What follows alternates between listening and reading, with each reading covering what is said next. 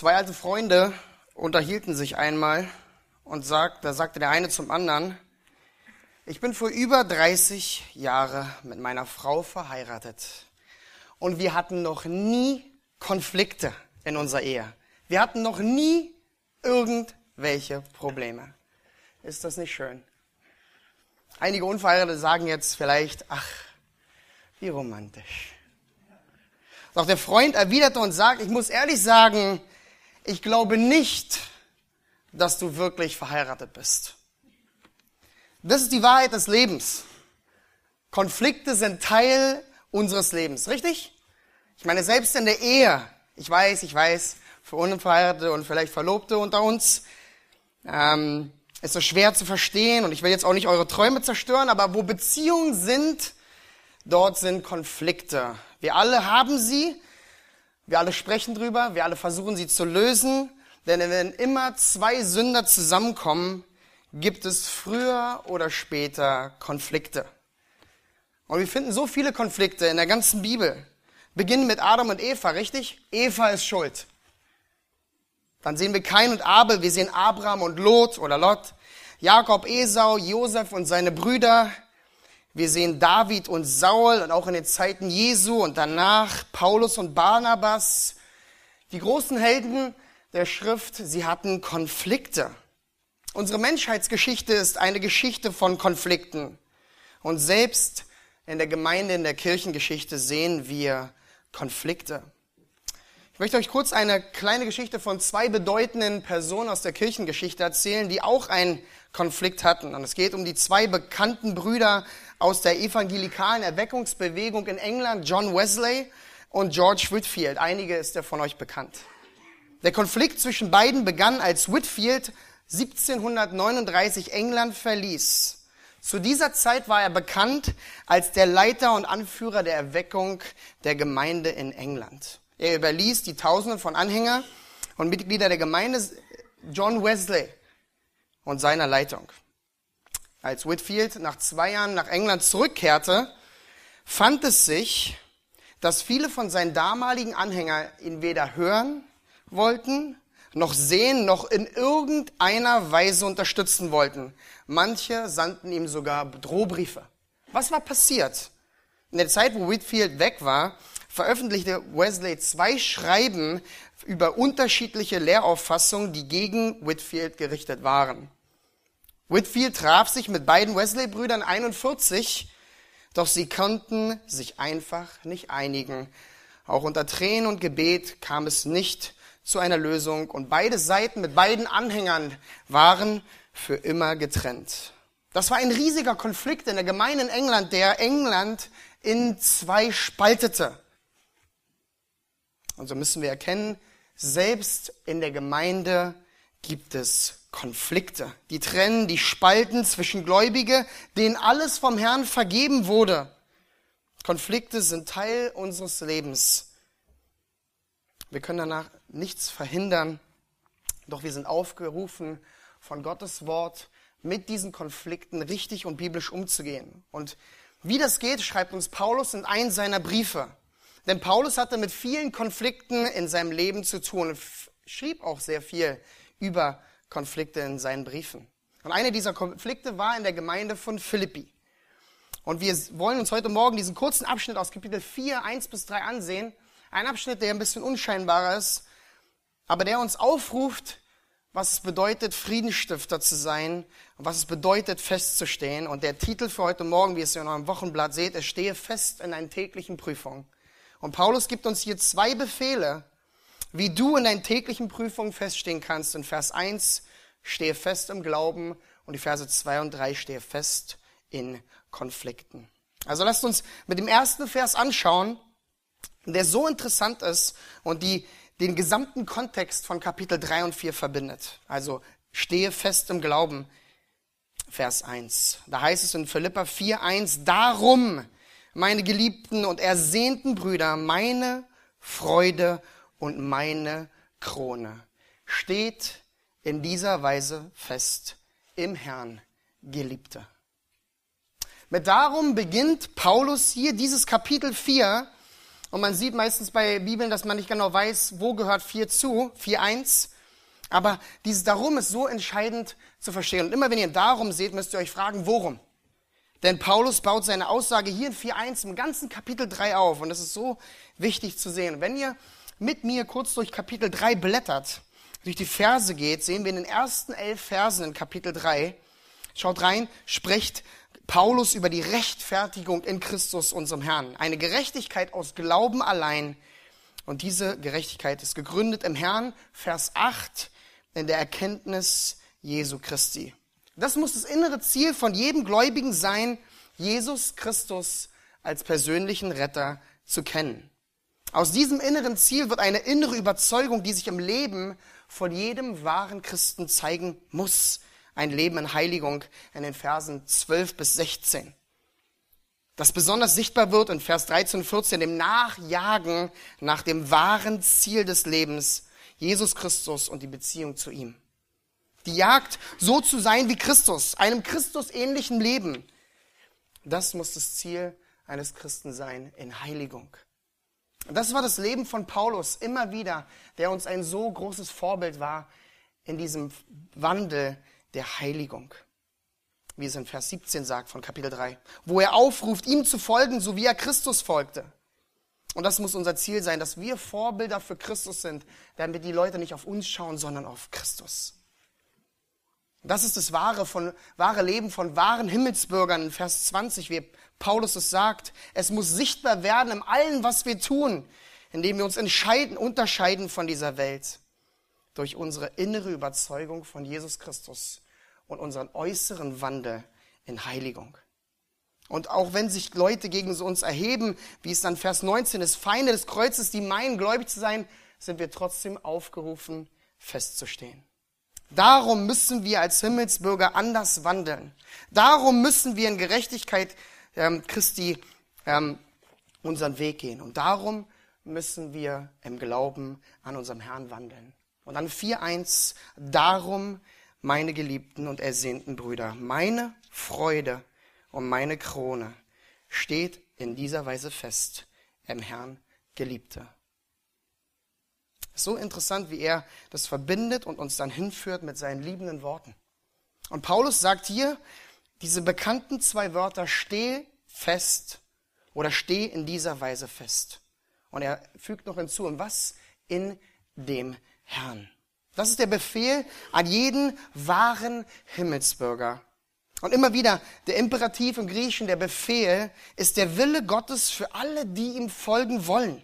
Oder alle, die ihm folgen, die an ihn glauben und die ihn kennen. Und das ist so interessant zu sehen. Wenn wir Befehle in der Schrift sehen, wenn du wirklich Christ bist, dann ist dieser Befehl nicht irgendwas, was sich erdrückt, sondern der Befehl ist etwas, wo du weißt, das ist, was Gott von mir möchte damit ich vor ihm richtig wandle. Und wenn du ein Kind Gottes bist, mit einem neuen Herz, dann willst du den Befehlen Gottes folgen. Wenn du kein neues Herz hast, dann willst du auch nicht folgen und dann denkst du immer wieder nur an die ganzen Befehle, die mich runterdrücken. Doch der Herr ruft dich und mich hier zu und er sagt, wir sollen feststehen, standhaft sein. Unsere ganze Hingabe ist gefragt, wenn der Herr zu uns sagt, steh fest. Das ist deine Verantwortung. Und Paulus ist hier nicht gemeint, zu hart oder zu streng, um uns zu erdrücken. Nein, er befiehlt so herzlich, darum, meine Geliebte, meine Ersehnte, Brüder, meine Freude und meine Krone. Es ist die wahre Liebe eines Hirten, die hier zum Ausdruck kommt für seine Härte, wo, äh, Hirde, für seine Herde, wo er befiehlt, aber in seiner ganzen pastoralen Sorge und Liebe und Hingabe für die Gläubigen. Auch wenn alles immer nicht perfekt läuft, wollen wir einander helfen, standhaft zu sein. Wir wollen einander helfen, festzustehen. Und diese Liebe, es ist so interessant, zeigt sich nicht immer nur im Bruderkuss, im Umarmen und im warmen und schnuckligen Miteinander, sondern auch, wie Paulus es oft macht, in dem Befehlen, in der Ermahnung, in der Zurechtweisung. Steht fest im Herrn. Steh fest wurde so dran erinnert an Sprüche 27, Vers 6, wo es heißt, treu gemeint sind die Schläge des Freundes, aber reichlich sind die Küsse des Hasses. So interessant, wie der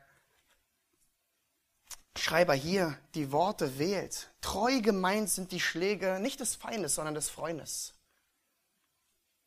Wenn wir uns ermahnen, wenn wir uns trösten und zurechtweisen, auch mal direkte Worte zu finden, aber zu wissen, dass es treu gemeint ist, zu unserem Besten ist, weil wir wissen, dass die Küsse des Hassers sind viele, die sich vielleicht gut anfühlen, aber uns nicht voranbringen. Und dieser Befehl zur Standhaftigkeit durchzieht den ganzen Philipperbrief. Das ist ganz interessant. Schon in Kapitel 1, 27, wenn ihr es seht, gab Paulus diesen Befehl. Da heißt es, dass ihr feststeht in einem Geist und einmütig miteinander kämpft für den Glauben des Evangeliums. Standhaftigkeit hier in 1.27 ist ein Zeichen von einem würdigen Wandel des Evangeliums von Christus. Was bedeutet, und da ist wieder Paulus mit seiner bekannten Militärsprache, dieses stehe fest, heißt auf deinem Posten. Steh in der Armee Gottes Arm in Arm mit deinen Mitchristen, auch im Angesicht von Prüfungen in deinem Leben, in Leid oder in Konflikten. Steh fest. Lass nicht nach. Es ist einer der Lieblingswörter von Paulus, um uns zu ermuntern. 1. Korinther 15, 58. Darum, meine geliebten Brüder, seid fest, unerschütterlich, nehmt immer zu in dem Werk des Herrn. Oder auch 1. Korinther 16, 13. Wachet, steht fest im Glauben, seid mannhaft, seid stark. Galater 5.1 steht nun fest, 1. Thessalonicher 3.8 steht fest im Herrn. Epheser 6 in dem Kontext von der ganzen Waffenrüstung und der Kampfführung gegen die unsichtbare Welt ermuntert Paulus dreimal, seid standhaft. Es ist der Befehl Gottes an dich und mich, festzustehen, unerschütterlich zu sein und unsere Position in der Armee Gottes zu halten. Die Frage ist gleich wieder an uns. Bevor wir weitergehen, ist das unser Leben? Ist das etwas, was wir verfolgen? Ist das unsere Hingabe, wo wir sagen, ja Herr, ich folge dir. Ich stehe fest, egal was kommt, egal was kommt. Ich glaube, auch wenn ich nicht sehe, nicht verstehe, nicht voll ergreifen kann, ich weiß, dass du es gut meinst und ich stehe fest. Ist das unsere Einstellung? Bedeutet, bedeutet nicht, dass wir nicht trauern können, dass wir nicht, dass es nicht schwer wird. Aber der Befehl Gottes an uns, festzustehen. Und die Frage, die uns gleich wieder kommt, um praktisch zu werden, worin sollen wir eigentlich feststehen? In was für eine Art und Weise sollen wir als Christ feststehen? Und Paulus gibt hier gleich die Antwort in Vers 1 in Kapitel 4.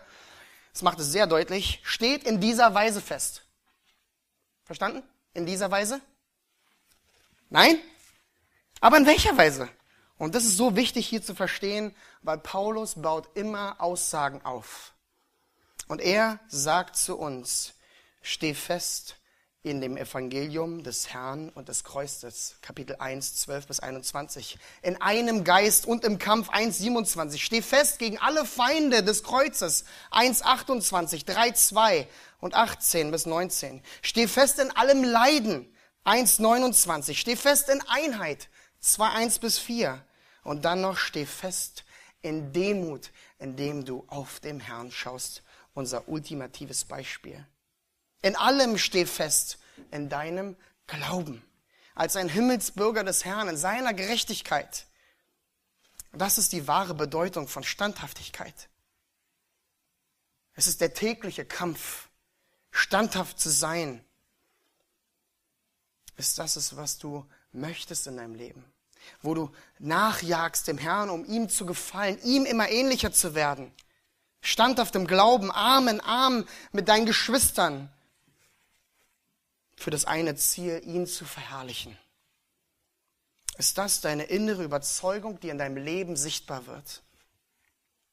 Denn es ist der Befehl des Herrn und nicht nur ein Vorschlag, sondern er befiehlt uns, ihm immer ähnlich zu werden und auch in Standhaftigkeit.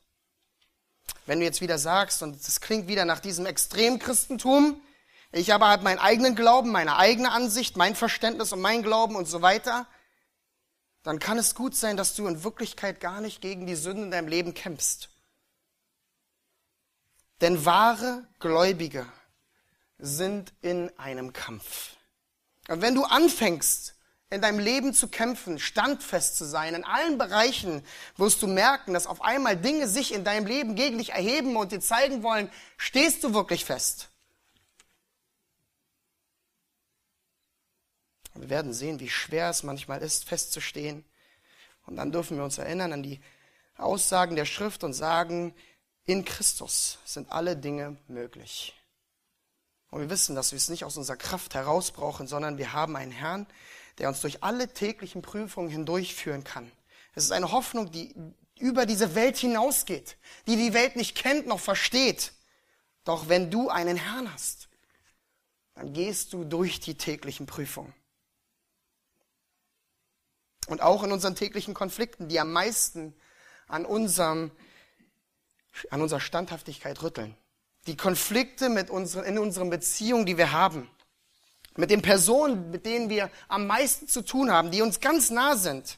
Diese Konflikte rütteln ganz oft an unserer Standhaftigkeit. Und das bringt uns zum zweiten Befehl hier in diesem Abschnitt in ähm, Kapitel 4. Denn Paulus meint in dieser Weise nicht nur das, was er davor gesagt hat, sondern auch was danach kommt. Und es bringt uns zum zweiten Befehl, damit wir in unserem Prüfen täglich feststehen können. Stehe fest in deinen Konflikten. Lass mich äh, Vers 2 und 3 lesen hier in Philippa 4. Da fährt nun Paulus fort und sagt, ich ermahne, O Judia, und ich ermahne, Sündige, eines Sinnes zu sein im Herrn. Und ich bitte auch dich, mein treuer Mitknecht, nimm dich ihrer an, die mit mir gekämpft haben für das Evangelium, samt Clemens und meinen übrigen Mitarbeitern, deren Namen im Buch des Lebens sind. Mit diesem klaren Blick und Fokus auf den Befehl der Standhaftigkeit im Herrn, im Glauben lenkt uns Paulus nur auf diesen Konflikt in der Gemeinde in Philippi. Zwischen diesen beiden Frauen. Und manche können jetzt wieder sagen, da sind so wenige Verse in der Schrift, und auch im Philipperbrief. Warum kümmert sich Paulus hier um diese zwei Frauen? Es geht doch um die Männer, die Leiter der Gemeinde. Nein, denn wir müssen immer wieder uns erinnern, wie ist eigentlich die Gemeinde von Philippi entstanden? Ja, man denkt immer wieder, naja, Paulus gekommen, hat da seine Superältesten gehabt und die haben die Gemeinde in Schuss gebracht und dann ist alles gut. Aber nicht Philippi. Da waren die Geschäftsfrauen, der Kerkermeister, da waren ganz einfache Personen. Genau die Leute, die Gott gebrauchen will, um sein Reich zu bauen. Die Frauen spielten von Beginn dieser Gemeindegründung hier in Philippi eine ganz wichtige Rolle. Als Gründungsmitglieder. Nicht als Älteste oder Leiter oder Predigerin, wie Paulus das gar nicht absehen könnte. Ich meine, er spricht in seinen anderen Briefen ganz klar von, von Leitung. Doch diese Frauen dienten als starke Dienerinnen von Anfang an, als Mitarbeiterinnen der Gemeinde. Und diese Mitarbeit und Präsenz der Frauen von Anfang an war so einflussreich, dass ein großer Konflikt in der Gemeinde entstand. Und auch wenn uns nicht genau gesagt wird, worum es in diesem Konflikt ging, ja, können wir davon ausgehen, es ging nicht um die Nagellackfarbe, ja, oder um das äußere Aussehen, über Schmuck oder um einen Mann. Um nicht irgendwelche einfachen oder privaten Dinge, sondern Paulus spricht diesen Konflikt öffentlich an. Das bedeutet also, dass dieser Konflikt schon öffentlich war. Und das ist ein ganz wichtiger Punkt in der Konfliktlösung. Wenn Uneinigkeit öffentlich ist, muss es öffentlich geklärt werden. Denn diese Uneinigkeit hatte die ganze Gemeinde ergriffen.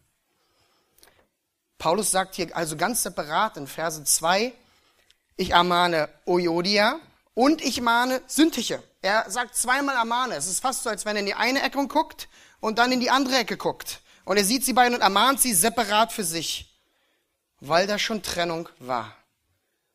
Und wie ich schon sagte, es wird nicht genau gesagt, was das Problem ist. Doch es war zentral genug, dass die Gemeinde schon anfing, sich wegzubewegen. Und wir brauchen nicht viel spekulieren, was es war, weil Jakobus gibt uns eine ganz interessante Erklärung über Konflikte in unserem Leben und auch in der Gemeinde, wenn er in 4, 1 bis 2 schreibt. Woher kommen die Kämpfe und die Streitigkeiten unter euch? Kommen sie nicht von den Lüsten, die in euren Gliedern streiten? Ihr seid begehrlich und habt nichts. Ihr mordet und neidet und könnt es doch nicht erlangen. Ihr streitet und kämpft, doch ihr habt es nicht. Es sind die Lüsten, die in unseren Gliedern streiten. Unser Hochmut, unsere Selbstsucht. Eine dieser beiden Frauen bewegte sich anscheinend oder wohl möglich weg von der Wahrheit des Evangeliums, der Wahrheit, dass wir allein aus Glauben gerechtfertigt sind und aus Glauben errettet, wie die Feinde die ganze Zeit versucht haben, die Gemeinde in Philippi zu beeinflussen, wo Paulus die ganze Zeit drüber spricht. Und die andere Seite hielt dagegen. Also lasst uns mal diesen Konflikt hier so praktisch wie möglich anschauen, dass er uns hilft als Vorbild, wie wir Konflikte biblisch lösen. Und ich möchte euch erst ein Hauptprinzip geben für Konfliktlösung und dann vier Regeln der Kommunikation in Bezug auf Konfliktlösung. Denn wir alle haben Konflikte. Ich weiß nicht, Thomas, ja, der ist auf Wolke 7, aber wir alle haben Konflikte. Und wir brauchen daher konkrete Anleitung, Anweisung von Gottes Wort, wie wir Friedensstifter sein können. Und das erste Hauptprinzip für Konfliktlösung kommt aus der Frage, wieso sollen wir überhaupt Konflikte lösen?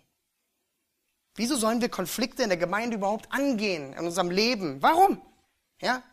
In der Welt ist es vollkommen egal. Man hat Konflikte mit jedem. Es geht nur um mich. Interessiert mich alles nicht. Aber das ist nicht das Leben des Christen. Und Paulus gibt hier die klare Antwort, wenn er schreibt, Schaut in den Texten 4, 1, äh, 2 bis 3. Da sagt er in Vers 3, die mit mir gekämpft haben für das Evangelium, deren Name im Buch des Lebens sind. Paulus bestätigt hier den Wandel dieser zwei Frauen. Keiner von uns kann wissen, wer wirklich errettet ist und auch nicht Paulus. Das will er doch damit nicht sagen. Aber Paulus aus all seiner Erfahrung bestätigt hier, bestätigt hier den wahren Glauben anhand der Früchte dieser zweier Frauen. Er bestätigt sie als Mitarbeiter, die geistig gekämpft haben am Reich, die ein gutes Zeugnis haben und trotzdem diesen Konflikt haben. Und Paulus macht deutlich hier, wir müssen Konflikte lösen, wenn wir wirklich Christen sind. Wir sind Gläubige. Wir sind Glieder an dem einen Leib. Alle zusammen. Und wir müssen Probleme angehen, um sie zu lösen. Und das in Liebe. Wir sind alle verlorene Sünder, die durch die Gnade Gottes errettet wurden, wie es Römer 5,8 so klar sagt. Gott aber weist seine Liebe zu uns dadurch, dass Christus für uns gestorben ist, als wir noch Sünder waren. Doch da ist noch so viel mehr. Paulus gibt auch klare Anleitungen, wie diese Wiederherstellung des Konflikts aussehen soll. Wo er beiden Frauen sagt, in Vers 2, sie sollen eines Sinnes sein im Herrn. Jetzt die Frage ist, was heißt eines Sinnes sein? Und da gibt es bestimmt viele interessante Gedanken dazu. Wer die besten Argumente hat, ja, zusammensitzen und diskutieren, bis einer aufgibt. Wer mehr Kraft hat, die meisten Anhänger hat. Nein, eines Sinnes sein anhand der Schrift und in der Wurzel der Bedeutung bedeutet übereinstimmen mit. Die gleiche Gesinnung haben. Die gleiche Ausrichtung mit dem gleichen Ziel. Und von was?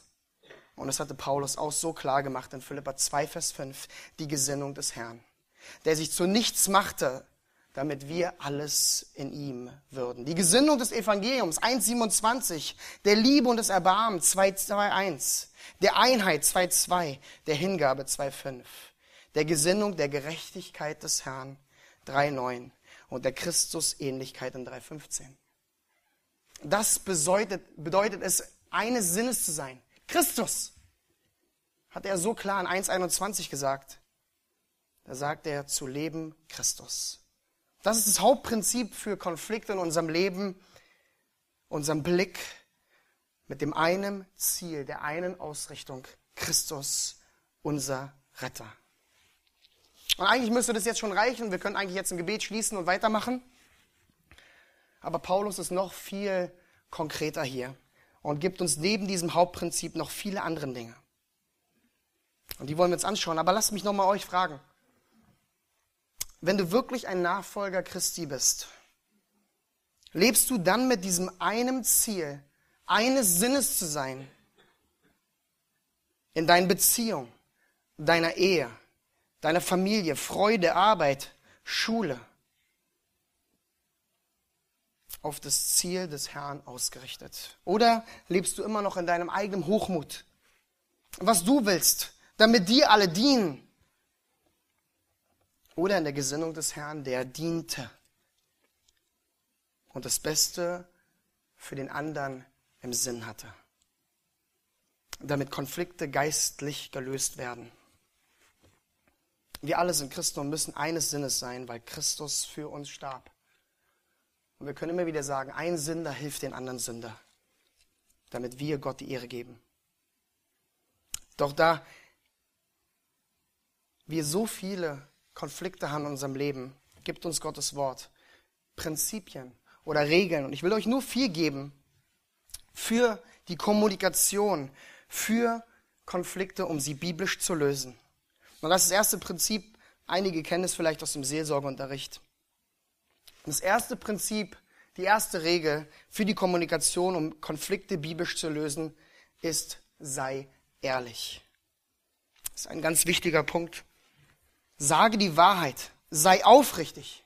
Denn auch Paulus war hier aufrichtig. Er sagte die Wahrheit. Er ging auf das Problem zu. Er, er, sprach es ganz klar und direkt an, ohne zu übertreiben. Er hat nicht gesagt, Ojodia und Syntycher, ihr immer, ja, immer ihr. Er hat doch nicht untertrieben und gesagt, na, eigentlich ist kein Problem, ich brauche es gar nicht im Brief reinschreiben, ja, ist ein Kavaliersdelikt. Können wir einfach so mit Liebe überdecken. Das Problem musste angesprochen werden, weil es nicht mehr um das Übervorteilen ging, was wir aus 1. Korinther 6, 7 sehen. Es war Sünde, die öffentlich angesprochen werden musste und damit Matthäus 18, 15, was wir sehen, und nicht mit Liebe zugedeckt. 1. Petrus 4, 8. Und doch ist es so wichtig, in dem Prinzip ehrlich zu sein, die Wahrheit anzusprechen. Es muss immer in Liebe geschehen. Epheser 4, 15. Und dabei zählt, überlege dir, was du sagst, wie du es sagst, wie viel du es sagst und auch wann du es sagst. Ehrlich sein bedeutet mehr als nicht zu lügen, sondern auch nicht zu täuschen, nicht auszuweichen, sondern offen und ehrlich zu sein. Kolosser 3,9. Keine unterschwelligen Bemerkungen zwischen den Zeilen andeuten, ja. Du weißt schon, was ich meine. Ja? Du weißt schon, wie ich das meine, ja. Hättest du dir das nicht selbst ausdenken können? sondern klare Worte in Liebe finden. Keine Halbwahrheiten, sondern die vollkommene Wahrheit zur Ehre Gottes. Kolosser 4, 6 sagt es so klar, eure Rede sei allezeit freundlich und mit Salz gewürzt, damit ihr wisst, wie ihr jedem antworten sollt. Das erste Prinzip ist, sei ehrlich. Sage die Wahrheit, wie Paulus es hier tat, als er die Wahrheit ansprach. Das zweite ist, sei aktuell, augenblicklich, gegenwärtig. Paulus sprach das Problem an und ließ nicht lange Zeit sitzen. Und das ist ein so wichtiges Prinzip und ich will es gleich noch ein bisschen mehr erklären. Sobald er von der Uneinigkeit hörte, kam es in den Brief. Wir sollen unsere Konflikte täglich lösen. Nicht die Sonne untergehen lassen, Epheser 4, 26. Es geht darum, schnell die Einheit wiederherzustellen. Denn was passiert, wenn wir Dinge sitzen lassen? Und da ist so eine Sache, die wir aus der Ehe kennen. Ja, ich erkenne es nur vom Hörensagen, ja, von anderen Leuten. Aber wenn man Dinge sitzen lässt, habe ich gehört, fängt es an, dass man Listen macht, ja. So ein bisschen auch mit der Kindererziehung, habe ich auch von anderen gehört. Ist es so, dass wenn man einmal nicht das gleich aktuell anspricht, gegenwärtig, merkt man, dass man irgendwann, wenn man das nicht sofort macht, wird man ein bisschen nervös, ja. Man sieht es jetzt das dritte, vierte, fünfte Mal beim Kind und dann irgendwann ist, reagiert man unüberlegt. Das Gleiche in der Ehe. Ich muss immer an Dr. Street denken, der ein Ehepaar in die, in die Seelsorge kam und dann sagte die Frau, ich will mich scheiden lassen. Und dann sagt er, warum? Ja? Und dann knallt die Frau Aktenorden auf den Tisch und sage, ich habe für die letzten fünf Jahre Listen geführt. Hier ist alles drin.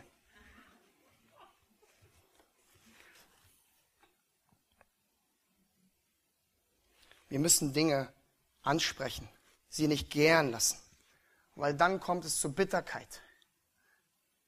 Lässt Dinge offen, dass du noch mehr reininterpretierst. Und aus Bitterkeit folgen weitere sündige Gedanken. Hebräer 12, 15. Hass, Ärger, Zorn. Zorn ist so interessant in diesem Ganzen, wenn du es nicht ansprichst, weil Zorn, ja, Zorn hat immer so äquivalente Worte, wenn man sagt, ich bin verwirrt oder bin irritiert, ja, oder da muss ich mich fragen, ich habe Bauchschmerzen. Alles nur Äquivalente, die wir benutzen, um Zorn auszudrücken. Und Zorn, sündiger Zorn zerstört Beziehungen. Er trennt Beziehungen und ruiniert Freude und Gesundheit. Sprüche 15.1. Sündiger Zorn ist immer aus Selbstsucht motiviert, haben wir letztes Mal gehört ähm, im Unterricht, und hat nie das Verlangen, Probleme zu lösen. Das ist immer interessant. Sündiger Zorn hat nie das Verlangen, Probleme zu lösen, sondern nur Recht zu bekommen, dass es mir dient. Aber auch hier, wenn du die Dinge aktuell, augenblicklich, gegenwärtig ansprichst, ist wichtig, dass du was muss wann und wie gesagt und geklärt werden. Und dabei gilt, es muss nichts erzwungen werden, ja. Man muss nicht nachts um eins das extreme fünfstündige Ehegespräch führen, wo beide am nächsten Tag komplett platt sind. Aber man muss eine Basis schaffen, eines Sinnes sein, dass man zur rechten Zeit die Dinge geistlich und biblisch klären kann zur Ehre Gottes. Und hierbei gilt, prüfe, ob du die richtigen Informationen hast, Sprüche 18, 13. Prüfe deine eigenen Motivation, das Problem anzusprechen. Stell dir auch die Frage, wie sieht es in deinem Leben aus? Und ich will nicht wieder sagen, wir alle sind Sünder, wir dürfen keine Probleme ansprechen. Aber Matthäus 7, 1 bis 5 sagt dir ganz klar, ob du nur den Splitter am anderen suchst und den Balken nicht bei dir siehst. Frag dir bei dem aktuellen, gegenwärtigen, ob der Zeitpunkt der richtige ist. Und noch ganz wichtig hier, hast du, bevor du es ansprichst, gebetet? Manchmal denkt man so, man muss danach beten, ja. Danke für das Gespräch, das wir hatten, aber davor, Herr, soll ich es ansprechen? Gib mir die richtigen Worte, wenn ich es anspreche. Bin ich noch in Rage, wenn ich es anspreche? Die richtige Einstellung ist ganz wichtig bei uns, wenn wir Kinder erziehen, dass wir die richtige Einstellung haben, um unsere Kinder auf den Herrn hinzuführen. In den Problemen, die wir haben mit dem Bruder der Schwester, dass wir aktuell sind, augenblicklich, gegenwärtig. Dritte Pro Pro Prinzip, dritte Regel. Und es gibt noch viel mehr, aber ich gebe euch nur vier. Und der ist so wichtig. Drittens, greife das Problem an und nicht die Person. Paulus schrieb hier nicht und sagt, ihr zwei Frauen. Ja, ihr schon wieder. Ja, immer ihr mit eurem Problem. Er machte sie nicht klein. Er stellte sie nicht bloß. Er attackierte nicht die Person, sondern das Problem der Uneinigkeit. Das ist ganz interessant. Er sprach das sündige Verhalten ihr an und zeigte in dem gleichen Atemzug die Lösung eines Sinnes sein. Und diese Regel ist so wichtig und gleichzeitig so schwer.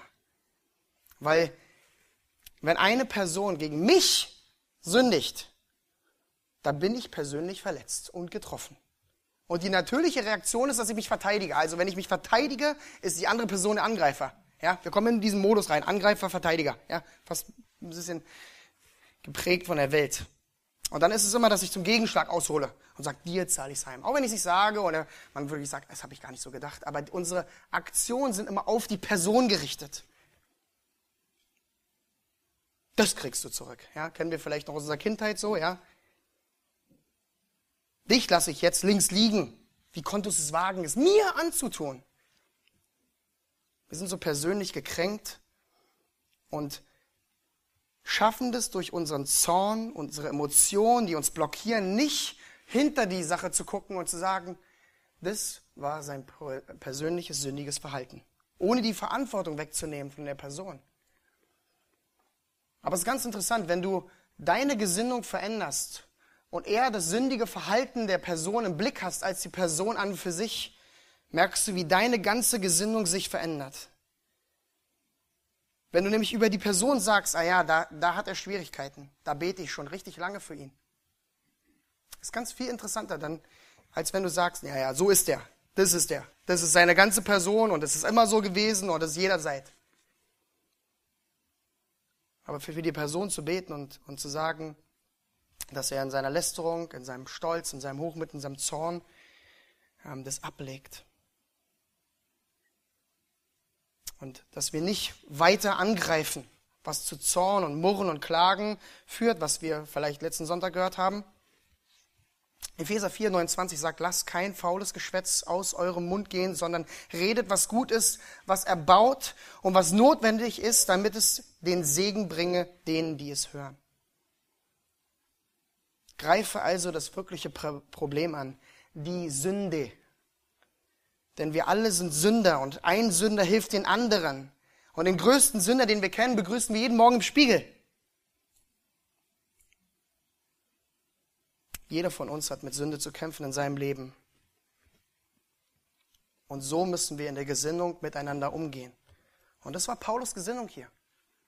Er wusste, immer wenn Leiter zusammenkommen, wenn starke Personen zusammenkommen, wenn, wenn, wenn in der Gemeinde andere Auffassungen, gibt es Konflikte. Aber da zählt es, eines Sinnes zu sein. Weil er wusste, das war die Wurzel des Problems. Und deswegen müssen wir eine Gesinnung oder unsere Gesinnung nach dem Muster Jesu Christi ausrichten. Nach den Prinzipien Ehrlichkeit, aktuell. Das Problem angreifen, in Gütigkeit, milde, vergebend, es nicht wieder hochholen oder vorhalten, offen sein, auf Einheit bedacht sein, ermuntern, auferbauen und so weiter. Und dann werden wir sehen, wie die Konflikte sich lösen zur Ehre Gottes. Wenn wir darauf bedacht sind, zu heilen anstelle zu trennen.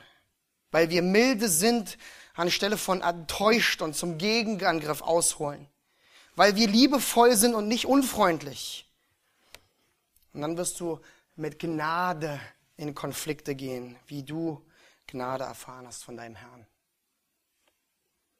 Und das ist nur möglich, wenn wir in der Gesinnung des Herrn wandeln, wenn wir im Geist wandeln, weil das Fleisch immer auf, aufs Ich fixiert ist und immer nur das Ich im Blick hat.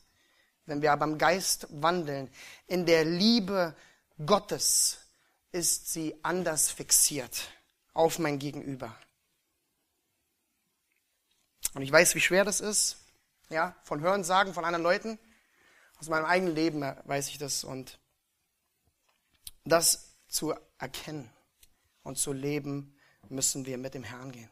Und wenn wir uns vergriffen haben, hinzugehen, aktuell zu sein und Vergebung zu bitten. Also drittens, greife das Problem an und nicht die Person. Und viertens, letztens, agiere und nicht reagiere. Also agieren und nicht reagieren, nicht aus Gefühl heraus. Paulus war proaktiv. Ich erkläre das noch weiter.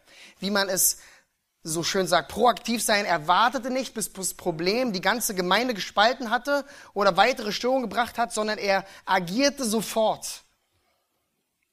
Und er bekräftigte ihren Glauben als Basis im Herrn.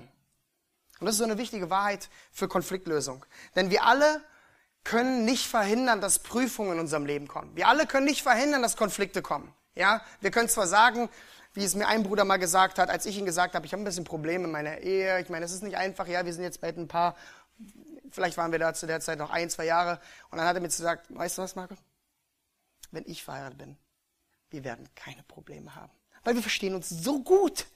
Ja, jetzt schon. Und das läuft so wie Butter und alles. Haben wir gesagt, ja, man lächelt dann immer, ne, wenn man schon dabei ist und sagt, ich bete für dich. Wir können es nicht verhindern, dass Konflikte kommen, weil sie werden kommen. Aber wir können kontrollieren, wie wir agieren, wie wir auf sie zugehen, wie wir proaktiv sind, wie wir ausgerüstet sind, wie wir uns schon vorher vornehmen, die richtige Gesinnung zu haben, wie wir schon vorher unser Leben auf Christus ausgerichtet haben, um zu sagen, wir wandeln nach dem Geist. Wir agieren. Weil agieren ist aktiv und reagieren ist oft passiv. Wenn wir wissen, was kommt, dann sind wir vorbereitet mit den geistlichen Waffen des Lichts, der Frucht des Geistes, Christi Gesinnung. Wenn wir aber reagieren, kann es oft zu spät sein. Und dann reagieren wir ungeistlich. Ist auch immer wieder. Ein Bruder hat mir gerade, als ich in Kroatien war, gesagt, das wichtigste Prinzip einer Ehe ist, nicht, dass du immer reagierst, sondern er hat gesagt, und das ist ganz interessant auch in dem Aspekt, er hat gesagt, hör nie auf daran zu arbeiten. Was bedeutet, sei immer aktiv, agiere, sei der Erste, sei schnell, sei dir bewusst. Und das Leben als Christ ist ein bewusstes Leben. Wir wissen, dass Dinge kommen. Ja, Jakobus sagt in seinem ersten Kapitel, haltet es für lauter Freude, wenn ihr in mancherlei Prüfung geratet. Dinge werden kommen. Und die Frage ist, wie vorbereitet sind wir? Das heißt nicht, dass wir nicht weinen dürfen mit den Weinen, aber wir können kontrollieren, wie wir reagieren. Wir müssen das Alte ablegen und das Neue im Herrn anziehen. Epheser 4, 31 und 32. Mit der Gesinnung des Herrn wandeln bereit zu sein, so zu agieren, so zu wandeln, dass Gott verherrlicht wird. In Liebe, Freundlichkeit, Friede, Selbstbeherrschung, Hingabe und so weiter. Wir müssen bereit sein, das Böse zu überwinden mit dem Guten. Ob es in der Ehe ist, in der Kindererziehung, in unseren Beziehungen, die wir führen, in der Gemeinde, in den Konflikten. Paulus agierte, indem er sogar noch hier sagt, hey, hier sind treue Gefährte die können helfen. Und auch Clemens. Er war nicht nur wartet, bis ich komme, sondern er wusste, wer da ist, der jetzt schnell helfen konnte. Bist du eine solche Person, die in den täglichen Konflikten so geistgeleitet führt, reingeht? Bist du ehrlich? Gehst du das Problem an sofort, indem du das Problem attackierst und nicht die Person, indem du agierst und nicht reagierst? und passiv bist, stehst du fest im Herrn in deinen Konflikten. Die kommen, die da sind. Du bist gefragt. Es ist, die es ist Befehl des Herrn, dass du feststehst in deinen Konflikten. Das ist die Botschaft hier in Philippa 4, 1 bis 3. Klein, unscheinbar. Und Paulus gibt so klare und wichtige Anweisungen für uns. Stehe fest in deinen täglichen Prüfungen, stehe fest im Glauben als die Grundlage dessen, dass wir in unseren täglichen Konflikten feststehen. Und es ist so schön zu sehen und uns zu erinnern, Gott ist trotzdem der, in allen Dingen, die geschehen, der seine Hand darüber hat, da drin hat, genau weiß, wohin es geht, wie es dahin geht. Das ist ein bisschen wie Psalm 23. Auch wenn es durch das Tal der Dunkelheit geht, der Herr führt uns hindurch. Und wir brauchen diese Zeiten, auch wenn wir sie oft nicht wollen. Aber wir brauchen diese Prüfung in unserem Leben, weil wir dann immer wieder erkennen, wir brauchen unseren Herrn mehr und noch mehr. Und wer, jetzt, wer meint zu stehen, seht zu, dass er nicht falle. 1. Korinther 10, 12. Wir brauchen die Zeiten, diese Zeiten. Als nun John Wesley später starb, versammelten sich die Anhänger von Whitfield und fragten ihn eine interessante Frage. Glaubst du, Whitfield, wir sehen Mr. Wesley im Himmel wieder? Mit all dem, was er hier in England angestellt hatte? Und Whitfields Antwort war, was meint ihr? Und Whitfield erwiderte, ich fürchte nicht, denn er wird so weit vorne am Thron Gottes sitzen und ich so weit hinten, dass ich ihn nicht wirklich sehen kann. Das ist das Herz eines Gläubigen, der andere höher achtet als sich selbst, der die Gesinnung hat, Friedensstifter zu sein und Probleme zu lösen. In unseren täglichen Prüfungen und Konflikten. Er stand fest. Stehst du auch. Das ist die Gesinnung, die wir brauchen, denn nur dann können wir, egal was kommt, egal was passiert, wer sich auch gegen uns erhebt und sich an uns versündigt, so agieren, dass Gott am meisten verherrlicht wird. Wenn du jetzt sagst, ich kann gar nicht feststehen, weil ich den Herrn gar nicht kenne, den Fels, auf den ich stehen möchte, weil Christus nicht dein persönlicher Retter ist, dann lade ich dich ein, lerne ihn heute kennen und übergib ihm dein Leben. Und für alle, die jetzt sagen, Jesus ist mein Retter, und auch wenn ich nicht komplett feststehe, ich will ihm folgen und seinem befehlen, auch wenn es schwer ist, denn deswegen lenkt uns Paulus in dem ganzen Philipperbrief immer wieder auf den Herrn, Jesus Christus, der Sohn Gottes, der Gott selbst war, der sich selbst erniedrigte, indem er Menschengestalt annahm und dem Menschen gleich wurde. Und er erniedrigte sich bis zum Tod am Kreuz. Er starb für dich und mich. Er schenkte Errettung für den größten Konflikt der Weltgeschichte zwischen dem Sünder und Gott. Jesus Christus schaffte Heilung für die unheilbar Kranken für uns. Er schenkt Leben, ein Leben frei von der Schuld der Sünde, ein Leben mit dem Blick auf die Ewigkeit, in der Herrlichkeit.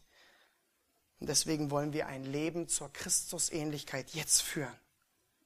Deswegen feiern wir das Abendmahl, um uns zu erinnern, wie groß Gottes Gnade ist in unserem Leben, dass wir nichts verdient haben, nur die Hölle, aber Gott uns durch seine Gnade in die ewige Herrlichkeit versetzt hat.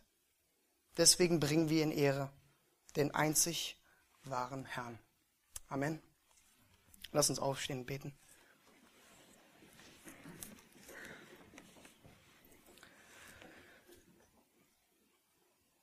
Treuer und Vater, ich möchte dir so sehr danken für deine Gnade, die du über uns ausgegossen hast. Und wenn wir in unser eigenes Leben reinschauen, dann können wir es oft nicht verstehen, warum Gnade weil wir sehen so viel Sünde, so viel Schwachheit, so viel Verfehlungen in unseren Beziehungen, in unseren Prüfungen. Und trotzdem hast du volle Gnade. Du siehst uns durch Christus vollkommen reingewaschen. Etwas, was wir so selbstverständlich nehmen und es ist so groß, dass wir eine Ewigkeit brauchen und, und haben wollen, um dich ganz zu verherrlichen. Danke für dein Wort, für Ermahnung und Zurechtweisung und Ermunterung, dass wir feststehen sollen im Glauben. In allen unseren Prüfungen. Egal was kommt. Herr, wir wissen, du bist da. Du bist treu, du gehst nie weg, auch wenn wir straucheln, du bist da. Oh Herr, schenke uns Gnade in unseren Konflikten, die überall sind. Dass wir nicht passiv sind, sondern dass wir in der Gesinnung Christi umhergehen. Egal wo wir sind, egal was wir machen, ob in der Welt, auf der Arbeit, in der Schule oder in unseren Beziehungen hier in der Gemeinde oder in der Ehe mit unseren Kindern. Dass wir Christus verkörpern. Das ist unser Ziel, das ist unser Begehren Danach richten wir uns aus, danach jagen wir nach, wie Paulus es sagt. Danke für diese Ermunterung neu, uns ganz nach dir aufzurichten, dass wir in allen Prüfungen feststehen auf dir, auf deinem Wort, mit dir zusammenwandeln, damit du die meiste Ehre bekommst. In Jesu Namen. Amen.